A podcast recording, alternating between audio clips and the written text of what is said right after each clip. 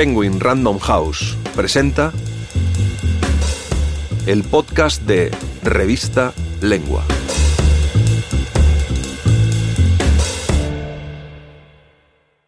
El estilo de un joven novelista llamado Mario Vargas Llosa, por Mario Vargas Llosa.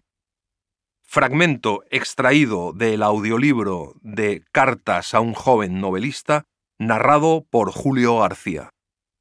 En palabras del Nobel de Literatura hispano-peruano Cartas a un joven novelista, Alfaguara, no es un manual para aprender a escribir, algo que los verdaderos escritores aprenden por sí mismos, sino que se trata de un ensayo sobre la manera como nacen y se escriben las novelas.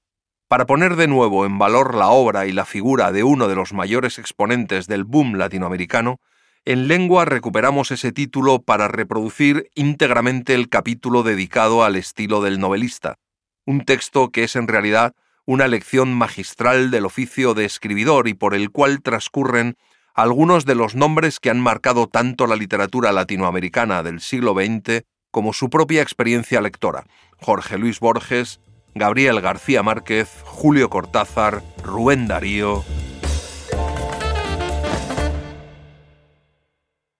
Querido amigo, el estilo es ingrediente esencial, aunque no el único, de la forma novelesca. Las novelas están hechas de palabras, de modo que la manera como un novelista elige y organiza el lenguaje es un factor decisivo para que sus historias tengan o carezcan de poder de persuasión.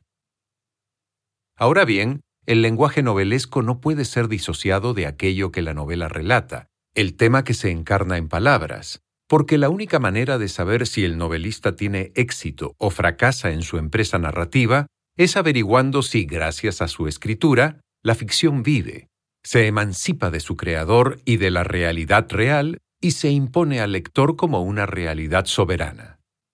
Es pues en función de lo que cuenta que una escritura es eficiente o ineficiente, creativa o letal, Quizás debamos comenzar, para ir ciñendo los rasgos del estilo, por eliminar la idea de corrección.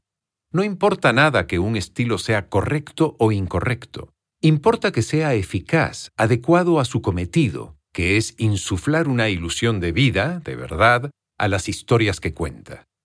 Hay novelistas que escribieron correctísimamente, de acuerdo a los cánones gramaticales y estilísticos imperantes en su época, como Cervantes, Stendhal, Dickens, García Márquez y otros no menos grandes que violentaron aquellos cánones, cometiendo toda clase de atropellos gramaticales y cuyo estilo está lleno de incorrecciones desde el punto de vista académico, lo que no les impidió ser buenos o incluso excelentes novelistas, como Balzac, Joyce, Pío Baroja, Celine, Cortázar y Lezama Lima. Azorín, que era un extraordinario prosista y pese a ello un aburridísimo novelista, escribió en su colección de textos sobre Madrid. Escribe prosa el literato, prosa correcta, prosa castiza, y no vale nada esa prosa sin las alcamonías de la gracia, la intención feliz, la ironía, el desdén o el sarcasmo. Es una observación exacta. Por sí misma, la corrección estilística no presupone nada sobre el acierto o desacierto con que se escribe una ficción. ¿De qué depende, pues, la eficacia de la escritura novelesca? De dos atributos, su coherencia interna y su carácter de necesidad. La historia que cuenta una novela puede ser incoherente, pero el lenguaje que la plasma debe ser coherente para que aquella incoherencia finja exitosamente ser genuina y vivir. Un ejemplo de esto es el monólogo de Molly Bloom, al final del Ulises, Ulysses de Joyce, torrente caótico de recuerdos, sensaciones, reflexiones, emociones, cuya hechicera fuerza se debe a la prosa de apariencia desilvanada y quebrada que lo enuncia y que conserva por debajo de su exterior desmañado y anárquico una rigurosa coherencia, una conformación estructural que obedece a un modelo o sistema original de normas y principios del que la escritura del monólogo nunca se aparta. ¿Es una exacta descripción de una conciencia en movimiento? No. Es una invención literaria tan poderosamente convincente que nos parece reproducir el deambular de la conciencia de Molly cuando en verdad lo está inventando. Julio Cortázar se jactaba en sus últimos años de escribir cada vez más mal. Quería decir que para expresar lo que anhelaba en sus cuentos y novelas, se sentía obligado a buscar formas de expresión cada vez menos sometidas a la forma canónica, a desafiar el genio de lengua y tratar de imponerle ritmos, pautas, vocabularios, distorsiones, de modo que su prosa pudiera representar con más verosimilitud aquellos personajes o sucesos de su invención. En realidad, escribiendo así de mal, Cortázar escribía muy bien. Tenía una prosa clara y fluida, que fingía maravillosamente la oralidad, incorporando y asimilando con gran desenvoltura los dichos, amaneramientos y figuras de la palabra hablada, argentinismos desde luego, pero también galicismos, y asimismo inventando palabras y expresiones con tanto ingenio y buen oído que ellas no desentonaban en el contexto de sus frases. Más bien, las enriquecían con esas alcamonías, especias, que reclamaba Azorín para el buen novelista. La verosimilitud de una historia, su poder de persuasión, no depende exclusivamente de la coherencia del estilo con que está referida, no menos importante es el rol que desempeña la técnica narrativa, pero sin ella o no existe o se reduce al mínimo. Un estilo puede ser desagradable y sin embargo, gracias a su coherencia, eficaz. Es el caso de un Louis Ferdinand Céline, por ejemplo. No sé si a usted, pero a mí sus frases cortitas y tartamudas, plagadas de puntos suspensivos, encrespadas de vociferaciones y expresiones en jerga, me crispan los nervios. Y sin embargo, no tengo la menor duda de que Viaje al final de la noche, Voyage au bout de la nuit, y también, aunque no de manera tan inequívoca, Muerte a crédito, Mort a crédit, son novelas dotadas de un poder de persuasión arrollador, cuyo vómito de sordidez y extravagancia nos hipnotiza, desbaratando las prevenciones estéticas o éticas que podamos conscientemente oponerle. Algo parecido me ocurre con Alejo Carpentier, uno de los grandes novelistas de la lengua española, sin duda, cuya prosa, sin embargo, considerada fuera de sus novelas, ya sé que no se puede hacer esa separación, pero la hago para que quede más claro lo que trato de decir, está en las antípodas del tipo de estilo que yo admiro.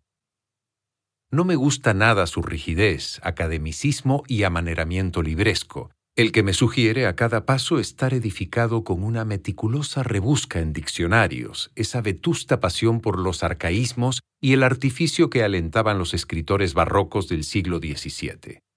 Y sin embargo, esta prosa, cuando cuenta la historia de Tinoel y de Henri Christophe en El reino de este mundo, obra maestra absoluta que he leído y releído hasta tres veces, tiene un poder contagioso y sometedor que anula mis reservas y antipatías y me deslumbra, haciéndome creer a pie juntillas todo lo que cuenta.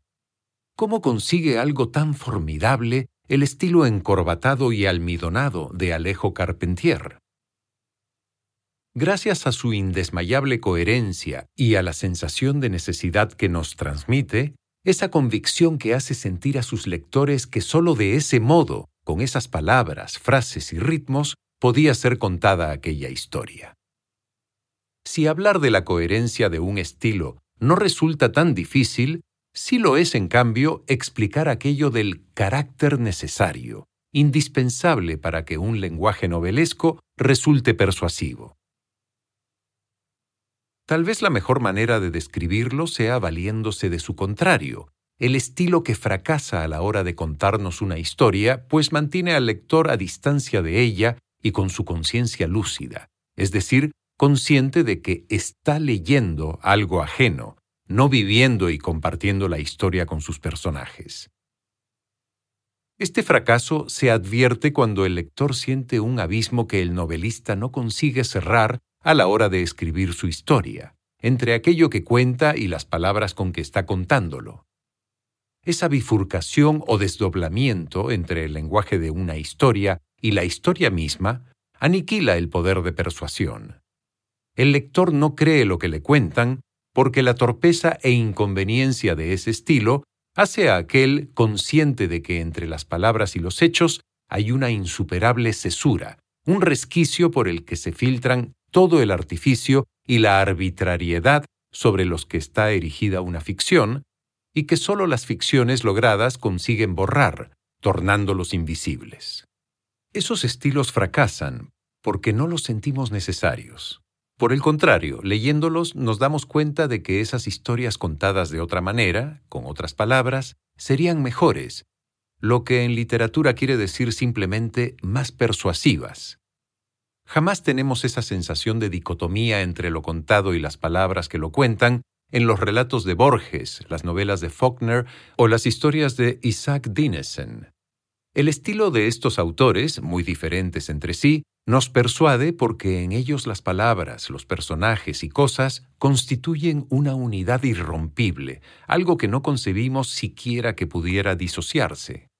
A esa perfecta integración entre fondo y forma aludo cuando hablo de ese atributo de necesidad que tiene una escritura creadora. Ese carácter necesario del lenguaje de los grandes escritores se detecta, por contraste, por lo forzado y falso que resulta en los epígonos.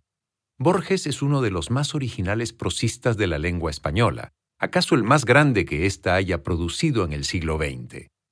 Por eso mismo, ha ejercido una influencia grande y, si usted me permite, a menudo nefasta. El estilo de Borges es inconfundible, dotado de extraordinaria funcionalidad, capaz de dar vida y crédito a su mundo de ideas y curiosidades de refinado intelectualismo y abstracción, donde los sistemas filosóficos, las disquisiciones teológicas, los mitos y símbolos literarios y el quehacer reflexivo y especulativo, así como la historia universal, contemplada desde una perspectiva eminentemente literaria, conforman la materia prima de la invención.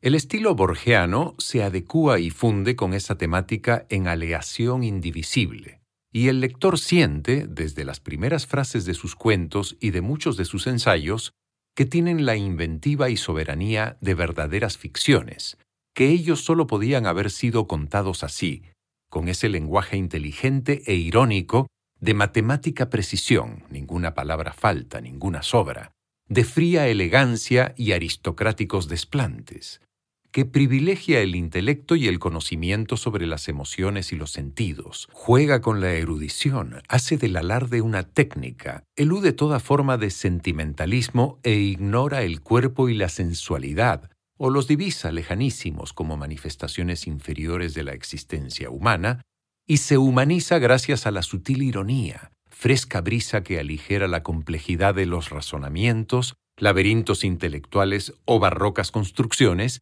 que son casi siempre los temas de sus historias. El color y la gracia de ese estilo está sobre todo en su adjetivación, que sacude al lector con su audacia y excentricidad.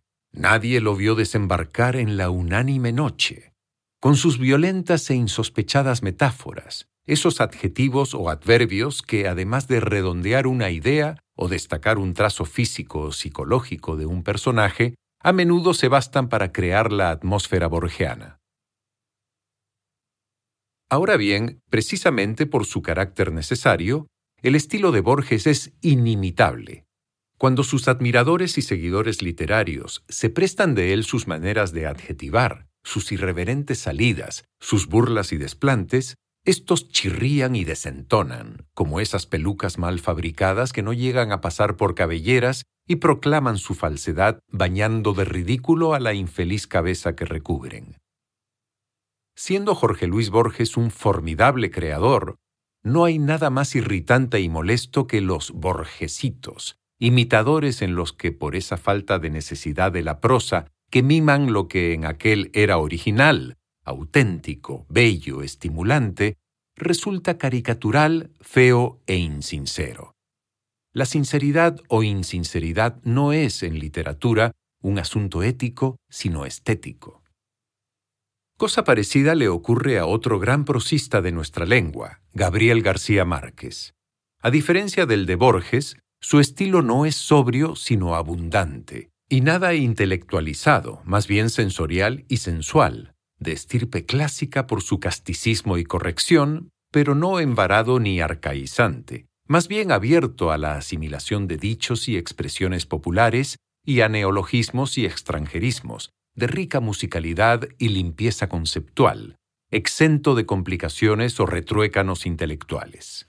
Calor, sabor, música, todas las texturas de la percepción y los apetitos del cuerpo se expresan en él con naturalidad, sin remilgos, y con la misma libertad respira en él la fantasía, proyectándose sin trabas hacia lo extraordinario. Leyendo Cien años de soledad o El amor en los tiempos del cólera, nos abruma la certidumbre de que sólo contadas con esas palabras, ese talante y ese ritmo, esas historias resultan creíbles, verosímiles, fascinantes, conmovedoras, que separadas de ellas, en cambio, no hubieran podido hechizarnos como lo hacen, porque esas historias son las palabras que las cuentan.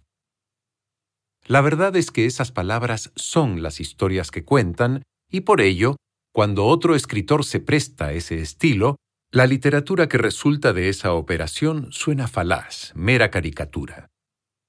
Después de Borges, García Márquez es el escritor más imitado de la lengua, y aunque algunos de sus discípulos han llegado a tener éxito, es decir, muchos lectores, su obra, por más aprovechado que sea el discípulo, no vive con vida propia, y su carácter ancilar, forzado, asoma de inmediato. La literatura es puro artificio, pero la gran literatura consigue disimularlo y la mediocre lo delata. Aunque me parece que con lo anterior le he dicho todo lo que sé sobre el estilo, en vista de esas perentorias exigencias de consejos prácticos de su carta, le doy este. Ya que no se puede ser un novelista sin tener un estilo coherente y necesario, y usted quiere serlo, busque y encuentre su estilo. Lea muchísimo, porque es imposible tener un lenguaje rico, desenvuelto, sin leer abundante y buena literatura, y trate, en la medida de sus fuerzas, ya que ello no es tan fácil, de no imitar los estilos de los novelistas que más admira y que le han enseñado a amar la literatura. Imítelos en todo lo demás, en su dedicación, en su disciplina, en sus manías, y haga suyas, si las siente lícitas, sus convicciones pero trate de evitar reproducir mecánicamente las figuras y maneras de su escritura, pues si usted no consigue elaborar un estilo personal, el que conviene más que ningún otro a aquello que quiere usted contar, sus historias difícilmente llegarán a embeberse del poder de persuasión que las haga vivir. Buscar y encontrar el estilo propio es posible. Lea usted la primera y la segunda novela de Faulkner, verá que entre la mediocre Mosquitos, Mosquitos, y la notable Bandera sobre el polvo, Flags in the Dust, la primera versión de Sartoris, el escritor sureño encontró su estilo, ese laberíntico y majestuoso lenguaje entre religioso, mítico y épico, capaz de animar la saga de Yognapataufa. Flaubert también buscó y encontró el suyo entre su primera versión de La tentación de San Antonio, de prosa torrencial desmoronada, de lirismo romántico, y Madame Bovary, donde aquel desmelenamiento estilístico fue sometido a una severísima purga, y toda la exuberancia emocional y lírica que había en él fue reprimida sin contemplaciones, en pos de una ilusión de realidad que en efecto conseguiría de manera inigualable en los cinco años de trabajo sobrehumano que le tomó escribir su primera obra maestra. No sé si usted sabe que Flaubert tenía, respecto del estilo, una teoría, la del mot juste. La palabra justa era aquella, única, que podía expresar cabalmente la idea. La obligación del escritor era encontrarla. ¿Cómo sabía cuándo la había encontrado? Se lo decía el oído. La palabra era justa cuando sonaba bien. Aquel ajuste perfecto entre forma y fondo, entre palabra e idea, se traducía en armonía musical. Por eso, Flaubert sometía todas sus frases a la prueba de la goulade, de la chillería o vocerío. Salía a leer en voz alta lo que había escrito en una pequeña alameda de tilos que todavía existe en lo que fue su casita de Croisset, la Allée de Goulade, la alameda del vocerío. Allí leía a voz en cuello lo que había escrito y el oído le decía si había acertado o debía seguir buscando los vocablos y frases hasta alcanzar aquella perfección artística que persiguió con tenacidad fanática hasta que la alcanzó. ¿Recuerda usted el verso de Rubén Darío, Una forma que no encuentra mi estilo? Durante mucho tiempo me desconcertó este verso, porque ¿acaso el estilo y la forma no son la misma cosa? ¿Cómo se puede buscar una forma teniéndola ya? Ahora entiendo mejor que sí es posible, porque, como le dije en una carta anterior, la escritura es solo un aspecto de la forma literaria. Otro, no menos importante, es la técnica, pues las palabras no se bastan para contar buenas historias. Pero esta carta se ha prolongado demasiado y sería prudente dejar este asunto para más adelante. Un abrazo. Si quieres leer este y otros artículos, entra en revistalengua.com.